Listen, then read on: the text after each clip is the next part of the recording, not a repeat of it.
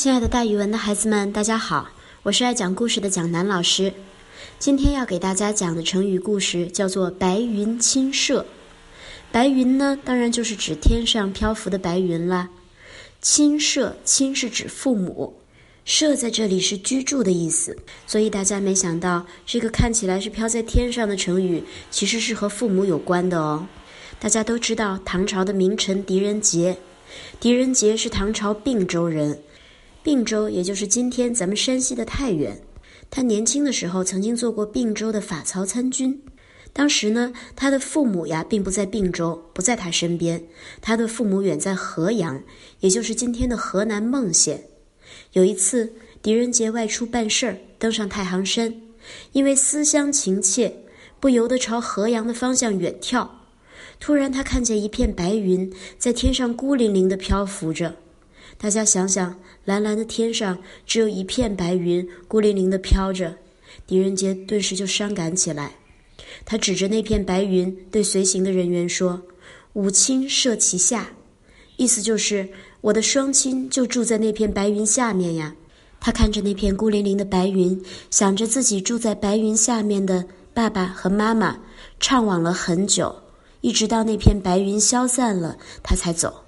大家从这就能看出来，狄仁杰不光是一个政治上面特别有见地的人，不光是一个名臣，而且是一个孝子。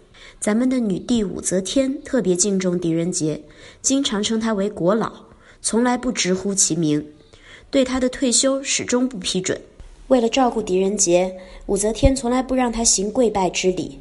他说：“每当看到您跪拜的时候，朕的身体都会感到痛楚。”此外，武则天还免除了狄仁杰晚上在宫里值班的义务，不用值班，并告诉官员们，如果没有十分重要的军国大事，就千万不要去打扰狄公，也就是狄仁杰了。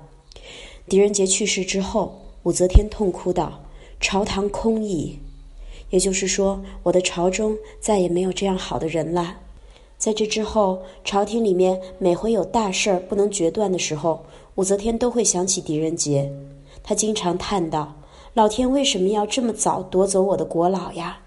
所以，一个孝顺的人，一个品质好的人，他通常是非常受欢迎的。大家会发现，古人常常用白云来寄托自己的一些想法，比如说之前蒋老师讲过的“白云苍狗”，白云的瞬息万变，让人觉得时光飞逝。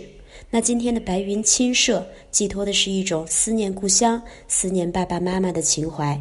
蒋老师给大家举一个例子吧，比如说，你离开故乡多少年了？难道不是经常会有白云亲社的思念吗？好了，今天的成语故事就给大家讲到这里。